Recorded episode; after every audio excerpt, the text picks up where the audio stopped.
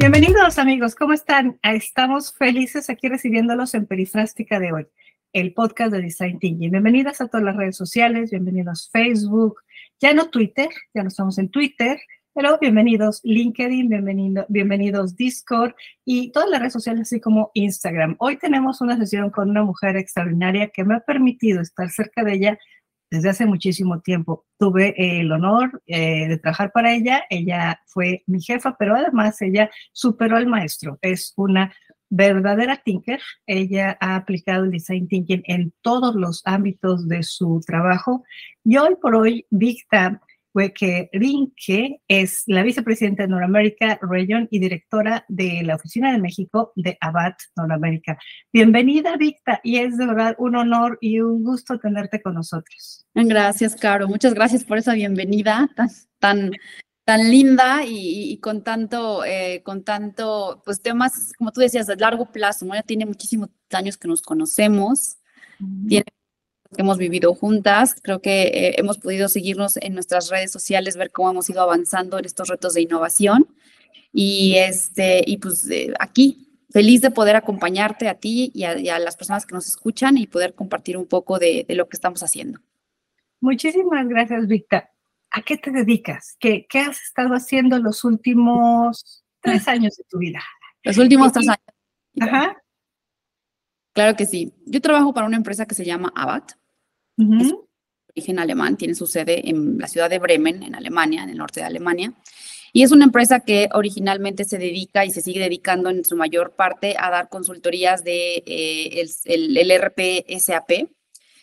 Eh, pero también hemos desarrollado desde hace unos siete años, ocho años, una segunda vertical que va muy enfocada a la parte de innovación. Entonces, hacemos la parte de SAP, hacemos la parte de innovación. Entonces, realmente es una consultoría de servicios es una oferta de servicios, es una consultoría de know-how, es lo que nosotros vendemos. Nos vemos como una empresa que es lo que vende conocimiento y nos hemos especializado en eh, industria logística y manufactura discreta. Esas son como nuestras dos áreas de especialidad porque conocemos los procesos pues súper bien que de, estas dos industrias. Entonces, a la empresa, entonces a dar em, pues hacer proyectos y hacer consultoría, dar también soporte, mantenimiento y desarrollos de software en estas dos verticales. Ok, hablamos eh, de tanto de software como de innovación en dos temas muy interesantes que tienen que ver con la web. ¿Cómo das ese servicio? ¿Cómo decides qué necesita el cliente? Es una muy buena pregunta y ahí tengo que entonces retomar otra vez nuestros buenos tiempos de design thinking, en donde poníamos siempre usuario como, como la, la, el ente principal. Eh, pues eh, como, como decíamos, innovábamos completamente desde otro punto de vista en donde empezábamos con la empatía y partimos de la necesidad. Entonces, para mí el gran, o sea, el reto más grande siempre es encontrar el caso de uso. No quiere decir que nosotros desarrollamos alguna solución y la intentamos vender en el mercado. No, más bien invertimos cierto tiempo en algunas tecnologías de innovación en las que nosotros pensamos que ser interesantes para nuestras industrias. Y una vez que tenemos conocimiento, hacemos un pequeño prototipo, por eso que digo, tengo que regresar thinking. Hacemos un pequeño y una vez que tenemos un prototipo funcional y que podemos mostrarle al cliente, muy sencillo, pero que lo que hace es mostrar lo que las tecnologías de hoy o la que en este momento estemos trabajando pueden lograr, vamos con los clientes, lo mostramos y pues que recibimos feedback. Y sobre ese feedback nos dicen, es un caso de uso interesante, o sabes que ese caso de uso es interesante, pero no es lo que estoy buscando, pero me podría yo imaginar que podría servir para este otro. Entonces, ellos mismos nos van guiando sobre cómo aplicar los, los casos de uso, sobre cómo podemos ir moldeando las tecnologías, y así es como vamos formando nuestras soluciones. O sea, completamente thinking. Completamente design thinking. Y además tú fuiste graduada con honores. ¿Qué parte de design thinking te gusta menos y qué parte te gusta más? Y esto va a relación con el desarrollo de tus productos y tus servicios basados en Web3. ¿Qué parte me gusta menos? Es difícil porque que a mí design thinking me fascina porque ve las cosas desde otro punto de vista. Y, y, pues yo creo que es humano que a todo mundo no nos guste equivocarnos. Yo creo que a lo mejor el tema de falla rápido, falla seguido y falla barato, o sea, lo tengo siempre muy presente, pero siempre es difícil cuando te das cuenta y dices, ah, no era por ahí, tengo que ir tres pasos atrás y la verdad es que el cliente o el usuario, que son dos personas distintas, tiene razón. ahorita a lo mejor no tengo que ir hacia esa parte, sino tengo que mm, un poquito moldearlo. Entonces, a lo mejor el tema de los de, estas iteraciones y de, me acuerdo perfecto cuando hacíamos nuestros prototipos que los rompías y decías, no sirve, no funciona, vuelva. Entonces, esa parte es, muy interesante, aprendes mucho, te enseña muchas cosas, te da muchas tablas, porque, eh, bueno, con los acontecimientos de los últimos años, pues ha sido, han sido duros para la economía cuando diriges una empresa, cuando estás encargada de la parte comercial, de que a veces haces todo y de todas formas no tienes éxito, ¿no? Entonces dices, bueno, que estoy, ¿qué tengo? No, no, no, que estoy haciendo mal, ¿qué tengo que hacer diferente? Entonces yo creo que la parte de thinking, esta, esta parte de romper paradigmas, ¿no? Este, esta parte de creative destruction, eh, canta, pero a la, a la vez creo que es humano que cueste. Entonces, no es como que, no que sea la que menos me gusta, pero a lo mejor es a veces de repente la más dolorosa. Y la que más me gusta, la que más me gusta, creo que es el feedback del usuario. Ok. Sí, yo soy mucho, yo no soy tan técnica, mi, mi, mi información no es técnica, mi formación es más, más allá del tema de, de, negocios, tema de cross-cultural management. Eh, entonces, eh, la parte técnica me fascina y tengo que tener un equipo siempre al que le puedo confiar 100% y con ojos cerrados que lo que me dicen es lo que es. Pero en el momento en que estás con el usuario, estás hablando con una persona. Entonces ya no importa si la tecnología sea o ACD, estás hablando con una persona que siente ese user experience, ese user interface, ese feedback. Creo que es lo que hace la diferencia entre un, un eh, prototipo que va a ser exitoso y que va a llegar a lo mejor hasta un producto final o uno que no. Claro, definitivamente. y esto me hace pensar en relación a tu trabajo con la empresa que te dedicas al tema de tecnología y muy disruptiva, por cierto. ¿Tú piensas que mm, la inteligencia artificial va a poder hacer design thinking, por ejemplo, o que puede cambiar eh, el rumbo de lo que estamos haciendo hoy como seres humanos, el sentir, el pensar, el relacionarnos, el ser creativos? ¿Ves que eso puede suceder en algún momento en el futuro? Una pregunta muy interesante porque de hecho nosotros desarrollamos varios algoritmos de inteligencia artificial y con mis expertos platicaba sobre este tema que al principio pues lo veíamos como pues, más que nada un análisis de datos, ¿no? Eso era como una, un análisis de datos de una base de datos o de, cierto, de cierta información y pues ponerla de una forma pues un poco smart para poder tomar decisiones, pero conforme hemos ido avanzando, los propios algoritmos que nosotros hemos desarrollado nos han dejado, pues sí, eh, con muchas interrogantes de qué va a pasar, si esto podemos hacer nosotros, que estarán haciendo otras empresas que tienen recursos casi ilimitados para esta parte. Yo creo que sí va a llegar una revolución que no vamos a poder parar de la inteligencia artificial. Creo que incluso ya está aquí, ya hay muchas cosas que pueden hacer mejor que nosotros. Yo misma te puedo decir que hay veces que algunos textos o incluso algunos temas, por ejemplo, de marketing o social media, ocupo inteligencia artificial porque me, me resuelve en muy poco tiempo y me da una, un output de muy buena calidad. Sin embargo, creo que la tecnología siempre tiene que estar al servicio de las personas, o sea, nos tiene que dar la capacidad de poder vivir mejor de lo que ya vivimos. Entonces, creo que yo le quito el miedo a la situación. Claro que puede haber muchísimas personas que lo van a mal utilizar. Todavía está mucho, mucho, muy abierto el tema de la discusión del marco legal que no se tiene en algunos países, en otros están más avanzados y demás. Yo creo que, sí va a llegar, pero también creo que hay una parte humana que simplemente no se puede imitar. Esa imperfección, esa, esa, ese ser único del que cada uno de nosotros somos, no lo puedes eh, imitar. Y creo que es lo que le, da, le va a dar valor a, a, lo que una persona va a tomar de decisiones basada en a lo mejor sí análisis de inteligencia artificial, pero que aún así tienes experiencias, tienes... Eh, eh, Emociones, deseos, ¿no? Miedos. Exacto, exacto. Y lo hemos visto con propios algoritmos que hemos creado, que muchas veces nos dan una tendencia, pero nosotros decimos con todo, con sabiendo que me puedo equivocar el 80% de todos me voy por el otro lado por esta razón. Como buen ser humano, ¿no? Me dices que no, pero ahí voy. Exactamente. al, final, la inteligencia artificial es ordenada, es silenciosa, es eh, ser emociones y simplemente va a seguir recopilando la data. Y creo que también tomaste un tema muy importante. Mi, mi algoritmo o el algoritmo de Victa o el algoritmo de Pedro o el de Juan no son iguales, aunque busques la misma información. Exactamente, exactamente. Entonces, entonces, aquí hay un tema muy importante. ¿Cuál es el verdadero desafío? Porque cuando yo le pregunto a cualquier eh, inteligencia artificial, cualquier chat, por no poner los, las últimas tres letras de los más conocidos, eh, me va a dar una respuesta, pero es muy diferente la respuesta que le va a dar a Victa o que le va a dar a Pedro o que le va a dar a Carolina, porque va a depender y más bien depende mucho de cómo vas alimentando esa propia información que tú le vas dando. Exactamente. Eh, sí, adelante.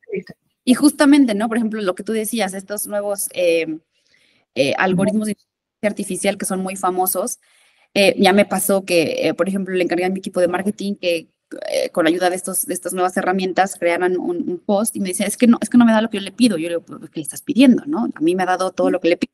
Entonces le digo, a ver, ¿cómo le estás preguntando? Entonces ya se acerca y me enseña y le digo, no, no, no, pregúntale así. Entonces, incluso, ¿no? En la, en la, forma en que le pregunté, nos dio un output completa y absolutamente diferente. Y es cuando te das cuenta y dices, o sea, es que es que hasta en la forma en que le preguntas, las palabras que utilizas, redactaste la pregunta, incluso a lo mejor em, una coma, te da un output completamente distinto. Y eso es a lo que voy. O sea, nos va a facilitar toma de decisión siempre y cuando el conocimiento y el know-how para discernir si está bien y cómo, cómo y qué le pregunto.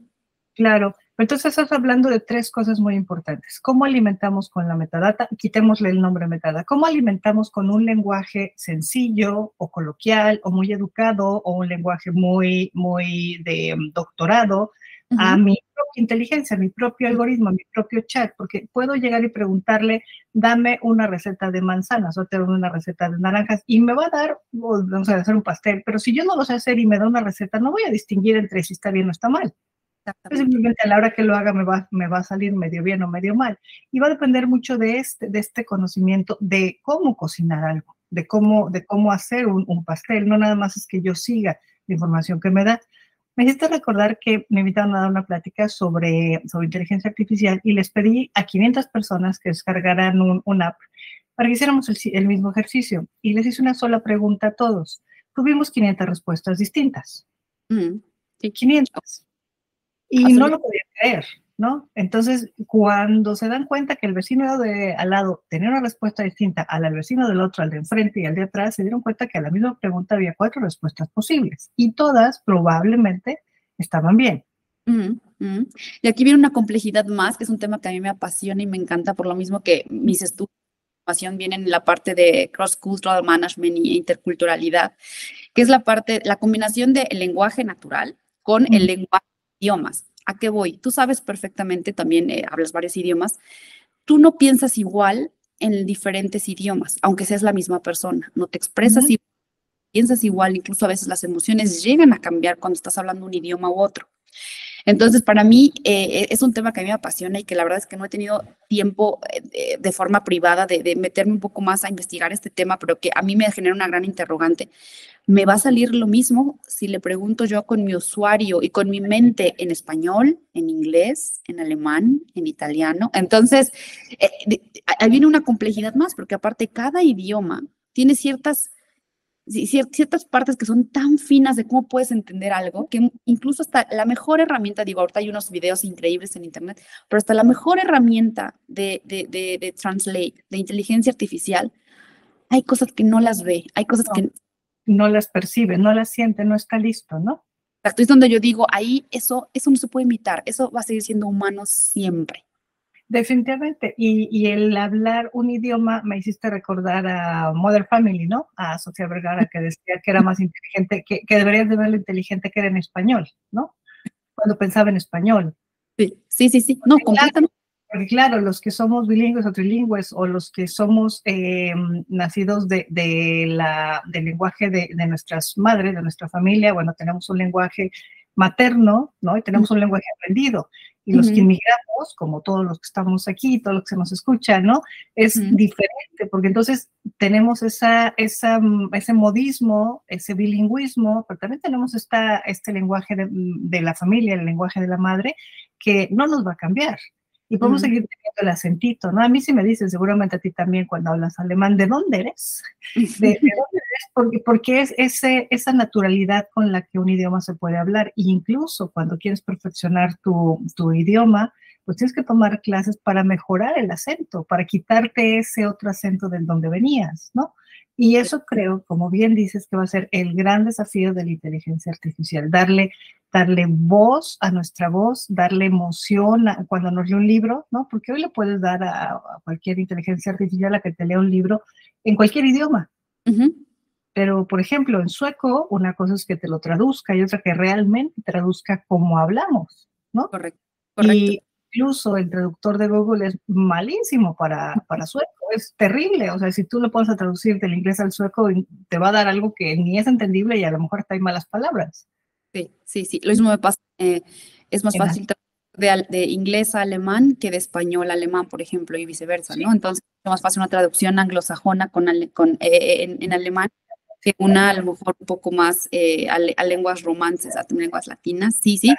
Y sobre todo, otra cosa también, ¿no? Que lo que acabamos de decir, cada persona es un universo, cada persona es un ser tan individual, que por ejemplo, en mi caso, mi vida profesional se fundó y se consolidó a la alemana, en Alemania, pero también con empresas alemanas. Entonces, yo te puedo decir, hay cosas, hay ciertos conceptos, ciertas ideas que yo te puedo explicar mucho mejor en alemán, siendo que no es mi idioma materno.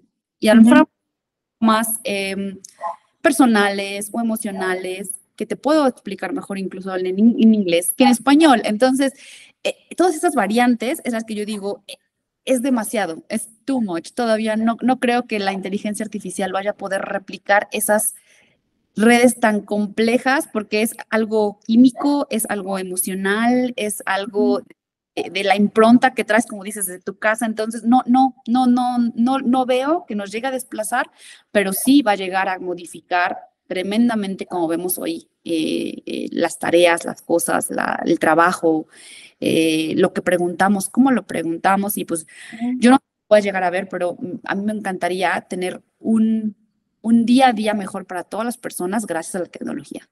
Eso sería inmensamente genial. Amigos, muchísimas preguntas en las redes. Gracias a todos. Les vamos a ir contestando y les prometemos que las que no les contestemos se las vamos a pasar a Dicta y se las vamos a hacer llegar por medio de nuestras redes sociales. Dicta, tips. ¿Cuál es el desafío más importante? El desafío más importante, pues bueno, podemos empezar de lo más, eh, de lo más obvio, por ejemplo, en, en la industria donde yo estoy, el tema de venta de know-how, venta de servicios, consulta de servicios, el tema es que es algo completamente abstracto. Y si hablas de innovación, le pones un ingrediente de complejidad adicional a las cosas que pues no, no, todas las personas lo entienden. Y tú sabes que un tomador de decisión, normalmente pues es un CEO, un plan manager, alguien a lo mejor encargado de la producción, no va a ser un experto en tecnología. Entonces, siempre la complejidad es cómo puedo hacer para poder explicar una tecnología que puede llegar a ser compleja, muy avanzada, en términos tan sencillos que la persona a la que le estoy explicando algo le haga el clic, lo que tú dices como el efecto ajá, ah, ya, entendí y sí, sí me funciona, lo quiero. Eh, y yo siempre regreso otra vez a design thinking, ¿no? En cuanto a con palabras muy claras, ese plus que le voy a dar, ese regalito o el dolor que voy a mitigar con esa tecnología, entonces Creo que eh, podemos hablar con muchísimas eh, diferentes industrias de tecnologías bien abstractas y que aún así pueden eh, incluirlo dentro de sus operaciones. Siempre lo que yo digo, el caso de uso, pero el caso de uso no puede venir de mi parte, tiene que venir de parte del usuario, el cliente. Son los que me tienen que decir si lo que estoy yo prototipando tiene un sentido o no, o a lo mejor no como yo me lo estoy imaginando, a lo mejor tiene un sentido diferente. Entonces, yo creo que sería uno de los grandes tips, intentar siempre enfocarse en el usuario, intentar explicarle qué va, qué va a ganar o qué le vas a resolver. Y así qué tan, qué tan compleja sea o qué tan abstracto sea lo que quieras explicar, eh, es como pueden llegarte a entender. Ese es el primero. El segundo, bueno, pues eh, lo, que yo te decía, ¿no? Los últimos años han sido de muchísima eh, noticias inesperadas. Yo creo que si hace unos cinco años, seis años nos hubieran puesto en una lista todo lo que nos iba a pasar los siguientes cinco años, todo el mundo hubiera dicho, pero claro que por supuesto que no. O sea, creo que no hubo ni una este en su Risk Assessment o en su Continuity Plan eh, eh, este, tenga anotado todo lo que realmente ha pasado hasta ahora. Eh, y, y pues innovar, innovar no solamente en tus productos, innovar en cómo, cómo platicas con tu equipo, innovar en cómo vas a resolver a los problemas, innovar en cómo le vas a hacer que una fuerza completamente externa ha cambiado el mercado de, o sea, de pie a cabeza y tienes que reinventarte en nada de tiempo. Y yo creo que esa va a ser la nueva constante. Va tan rápido todo que es la nueva constante. Nada es seguro. Cada día puede ocurrir algo que no estaba planeado que cambia completa y absolutamente tu negocio. Completamente de acuerdo, Víctor. Se nos pasa el tiempo, amigos, es genial. Bueno, bueno, ya han visto qué maravilla es platicar con Víctor, porque además ella le surge, le, le, habla de todo lo que le pasa en su vida, todo lo que le sucede en su vida profesional, y eso es genial porque nos da muchísimos tips. Yo tengo aquí anotados muchos, dos de ellos para concluir, Víctor, esta maravillosa sesión contigo, y obviamente invitarte a más, porque nos quedamos con ganas de más. Estos 20 minutos se nos hicieron nada, muy poquito. Pero, pero vayamos concluyendo. Uno de los que apunté, hagamos que la, que la información, que la tecnología se vuelva fácil. Intentemos hablarle a las personas como si fueran un niño de cinco años. Tratar de explicarle las cosas a las personas de una manera simple y sencilla va a hacer que nos podamos comunicar mejor. Prototipar, lo creo que lo comentaste muchas veces, fallar, fallar pronto, fallar barato y entender que la tecnología está a favor de las personas y que es va a ayudar a hacer o a continuar, y me encantó tu frase, hacer un día, cada día mejor a cada persona. Exacto. Exactamente, exactamente. Sí, así es, completamente. Y pues, ¿qué te digo yo? También esta asertividad y esta resiliencia que hay que tener hoy en día porque no hay, no hay otra opción, ¿no? O sea, pasan demasiadas cosas a una, a una velocidad que, que, que es impresionante. Eh, pero no, no hay otra opción. O sea, el no cambiar, el no modificar, el no evolucionar no es opción porque entonces te quedas obsoleto. Definitivamente. Amigos, les damos las gracias por habernos escuchado aquí en Perifrástica de hoy. Yo soy Carolina Salazar. Desde Design Thinking Sweden le damos las gracias a Victa. Victa, danos tu apellido, por favor, porque yo lo dije muy mal. Entonces, dínolos. Victa Beberinque. ¿Y de dónde es el apellido, Victa? Pues eh, viene por ahí de la región Alemania-Holanda. Ok, entonces amigos, cuando busquen a Victa, busquen en LinkedIn como Victa, B. W, W, E, W, E, R, I, N, K. Muchísimas gracias a Victa. Gracias a Bat. Eh, sigo siendo una, una fan de ustedes, de todo lo que hacen, todo lo que construyen y dale muchos saludos a todo el equipo con el cual me identifico mucho. Muchas gracias, Victa. Y Gracias a todos amigos. Nos vemos en el siguiente. Gracias a ti.